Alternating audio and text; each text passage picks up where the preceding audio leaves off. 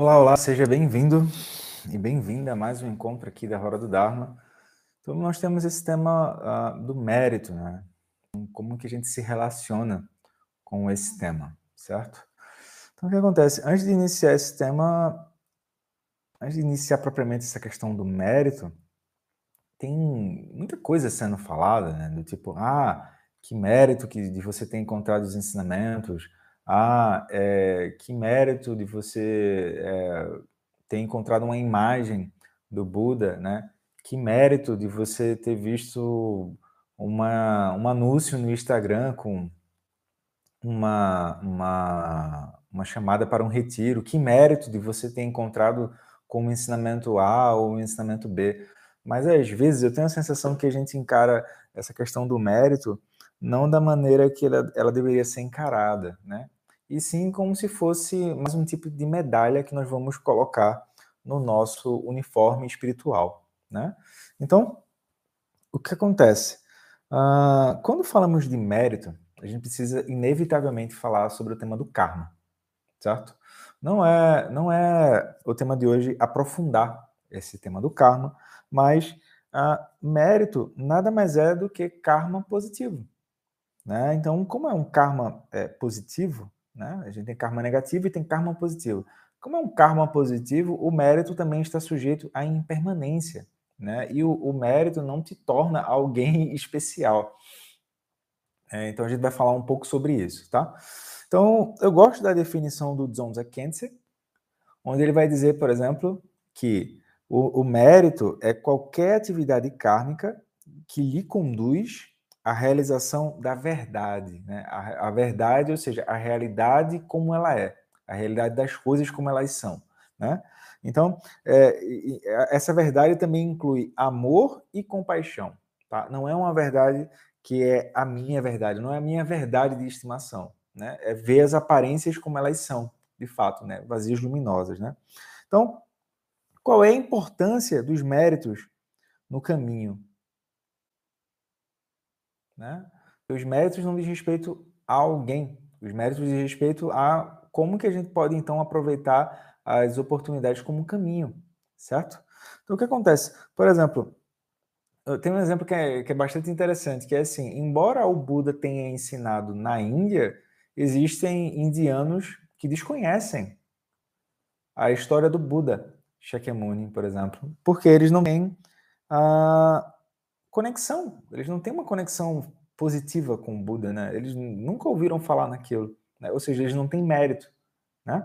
Então, Jigme Limpa, né? Ele traz um exemplo que é mais ou menos assim, né? Esse grande mestre Jigme Limpa, que ele diz que é como o exemplo da lua da superfície de um lago límpido, né? Então, a lua é a sabedoria. Mas para eu poder ver o reflexo da lua em, em sua pureza, em sua totalidade, é necessário que a água esteja límpida, né? E também ela não esteja turva. E também dessa forma, tanto a lua quanto a água se apresentam sem esforço, tá? Então, como que seria isso, né? É que assim, os méritos são condições favoráveis para que a sabedoria possa florescer em nós, né? Então, o que acontece? Quando os obstáculos são purificados, quando iluminamos esses obstáculos, então é natural que a gente transforme aquilo que é adverso em caminho. Então a gente está gerando mérito. Tá? Dentro dos ensinamentos, a gente poderia dizer que os méritos eles estão vinculados aos ensinamentos nos seus três aspectos. Né? Ou seja, eu tenho um aspecto que é o aspecto externo, o aspecto que é o aspecto interno e o aspecto que é o aspecto secreto. Ah, então como que é isso, Roberto? É que assim, por exemplo, o Buda. Então vamos olhar para o Buda. Quando a gente olha para o Buda, a gente pode ter o mérito de olhar o Buda como um Buda externo. O Buda externo é aquele que vem e que vai, aquele que tem um início, um meio e um fim tem uma narrativa ao redor dele. Essa narrativa também tem características humanas, né? O Buda ele morreu disso, o Buda teve fome, o Buda praticou meditação, né? E o que acontece também é o quê? Nós, nós visitamos os lugares e achamos aqueles, aqueles lugares sagrados, por exemplo, Bodhigaya, né? É, Bodhigaya, né? Bodhigaya, a gente acredita que aquele lugar é um lugar sagrado, como se fosse o lugar externo. Aí eu posso ter, então, o lugar interno. Aí eu vejo o Buda como interno. Né? Ou seja, eu vejo as imagens e percebo o quão espantoso é o Buda poder se manifestar em imagens. Então, eu estou vendo uma imagem que não espelha os desejos do samsara, espelha simplesmente a liberação, a iluminação. Né? A intenção é a atividade iluminada, né? a atividade búdica. Né? E aí, o que é que eu vejo? Eu vejo também a presença dos ensinamentos. Os ensinamentos, eles são, eles servem para a gente despertar o Buda interno, né? a sabedoria que, que já temos. Né? Temos também as práticas, né? ou seja, a gente entende que os ensinamentos, as práticas, ele, é, não surgiram de ideias, tá? Não surgiram de, de, uma filosofia, não surgiram de, uma, de qualquer ia, não, não surgiram nem de qualquer ismo, surgiram de uma experiência, uma experimentação que veio a partir da, dos seis anos que o Buda Shakyamuni ficou sentado, quando ele ainda era o Siddhartha, né? E aí surgiram as práticas, os ensinamentos que estão descritos nas quatro nobres verdades. Então, se a gente quiser descobrir essa questão do Buda interno, a gente olha as quatro nobres verdades, o caminho de oito passos, né? Prajna Paramita, lucidez, meditação silenciosa. Né? O que, que a gente encontra dentro da meditação? A gente encontra o aspecto secreto. Então vejam, quando a gente fala do Buda, a gente pode olhar o Buda como o Buda externo, o Buda interno, o Buda secreto. Como que a gente vê isso? A gente não tem como forçar.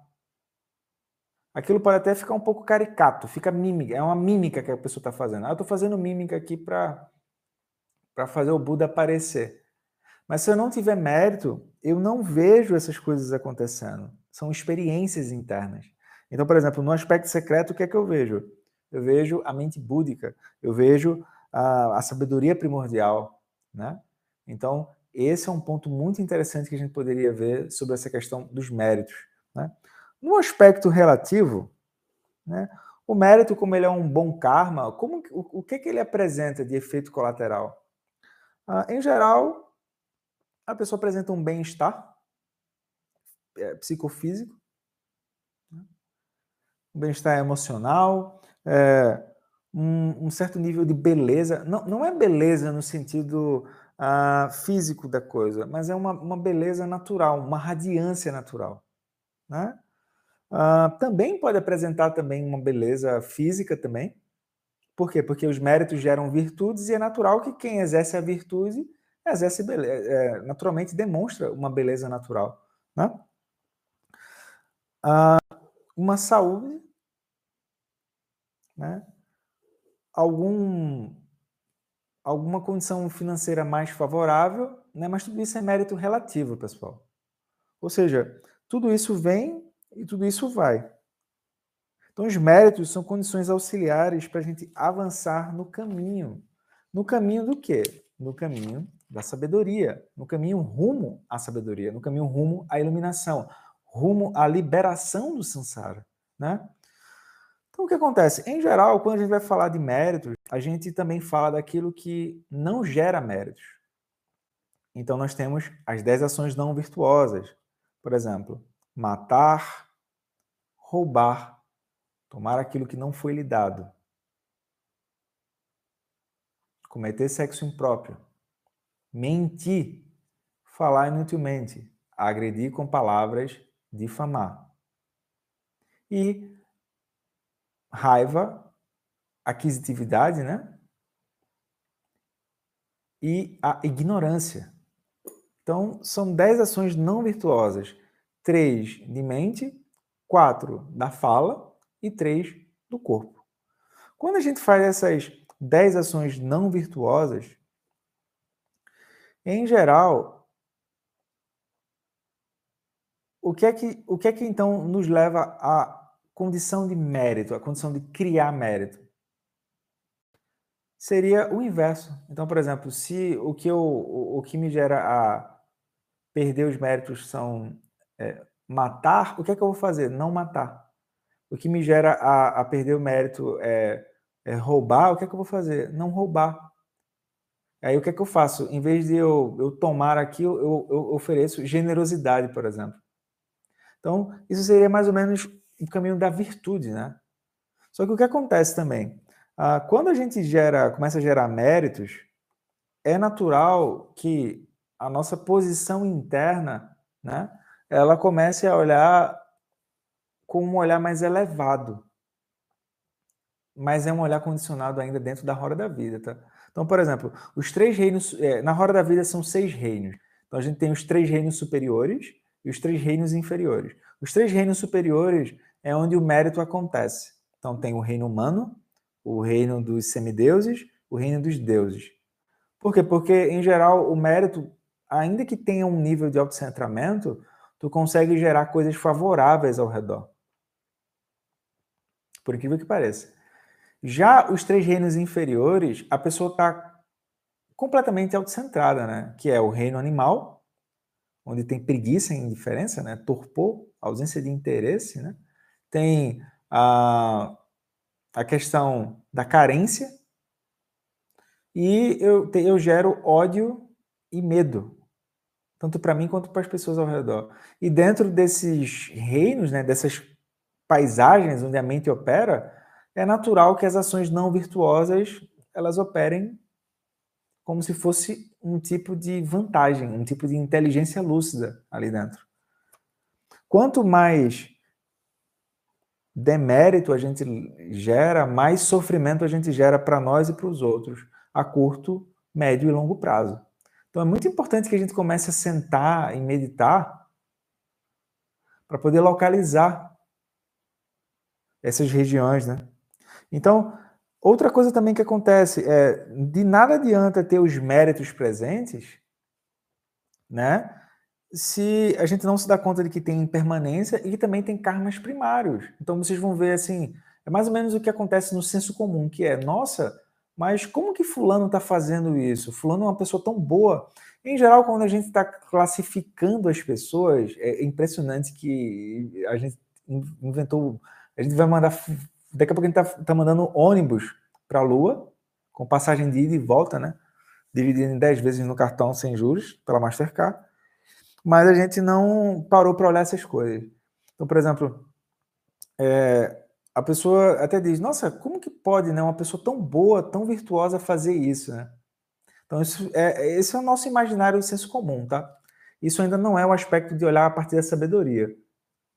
E sim dentro de uma noção de que coisas positivas geram coisas positivas, coisas negativas geram coisas negativas. E quem tem consciência disso leva um, um movimento um pouco mais feliz dentro do samsara, já que as condições de felicidade são temporárias, certo? Então, como as condições de, de, eh, de felicidade são temporárias, é melhor aproveitar esses méritos, que são as condições de felicidade temporária, para poder ver o que, é que a gente vai fazer com o nosso tempo, pessoal. Porque o tempo é o único investimento rentável que a gente tem verdadeiramente. O resto é impermanente, pô. Você pode faltar aqui, depois ter depois, ou ter agora e faltar depois. E a gente passa uma vida inteira dentro de uma visão materialista hedonista, achando que o que a gente tem de mais elevado é a descrição que a gente tem de nós mesmos e a quantidade de bens que a gente tem, que não é nosso, né? Da Secretaria da Fazenda. Vamos, vamos respeitar a coisa. Né? Então, se a gente apenas tiver mérito, isso não resolve, porque eu posso ter os méritos, tudo lá favorável, mas a impermanência bate, o karma primário bate, né? E aí seria necessário que, eh, seria necessário que, em vez de eu ficar girando a, a roda da vida, gerando karma incessantemente, né, transmigrando de um lado para o outro, perdão, transmigrando de um lado para o outro, a gente usasse desses méritos para poder se utilizar dos ensinamentos. Então é comovente, por exemplo, como, como tem pessoas que têm toda essa facilidade de ter acesso aos ensinamentos, né? ter acesso aos livros, né? ter acesso aos mestres, e elas desperdiçam essa oportunidade rara. Né? Então, embora os méritos estejam presentes, é muito importante que a gente tenha uma prática que tenha seja reconhecida por uma linhagem autêntica e tenha um treinamento da mente. Né? Caso contrário, é como um exemplo daquela pessoa que é um intelectual que vai para o céu. Aí tem duas portas assim. Aí uma porta é aqui você entra para o céu. A outra porta é abra aqui e veja um livro, o que é que acontece no céu. Aí ela, pô, eu vou ler o livro primeiro, né? Aí ela. Né? Então, não basta estudar, pessoal. Não basta entender. Não basta ter méritos. É necessário que a gente, de forma honesta, olhe para dentro e a partir dos métodos, dos métodos de, de, sabedoria que estão sendo trazidos aí de forma milenar, né? Ou seja, tem algo que está sendo comprovado aí que funciona milenarmente, né? Aí a gente olha para isso e, e olha para isso com preguiça, né? Ou então olha para isso com vaidade. E aí o tempo está passando, né? É impressionante como a gente está em tempos hoje, tempos modernos, onde eu olho para cá, tem um timer aqui na frente. Eu olho para o meu braço, tem tempo, tem um relógio aqui na frente. Eu olho para o meu celular, tem um relógio. E a gente nunca tem tempo para nada. Aspiro que a gente possa encontrar tempo antes de a gente morrer e antes de a gente ter uma doença que a gente para em cima da cama e tudo que a gente queira de fato é olhar para trás e dizer, poxa, eu poderia ter feito diferente, né? Então é isso, a mensagem é essa, não adianta apenas focar nos méritos. Os méritos é crucial ter mérito, mas apenas mérito não resolve. É necessário ter o aspecto também de sabedoria. Né? Então, a pessoa pode ter acesso a muitas facilidades, e justamente porque ela tem acesso a muitas facilidades, ela acaba deixando de lado os ensinamentos, né? deixando de lado o, as práticas, deixando de lado os mestres, assim por diante, e aí é só um sansarão para cima e para baixo. Tá? Então é isso, espero ter ajudado sobre o tema. É um tema vasto, é um tema longo, é um tema que exige uma certa complexidade. Eu trouxe apenas o básico aqui para a gente poder nortear um pouco, porque eu tenho escutado muito, muito equívoco sobre isso, tá? E fico por aqui até a próxima na Hora do Dharma. Tudo de bom, boas práticas. Tchau, tchau.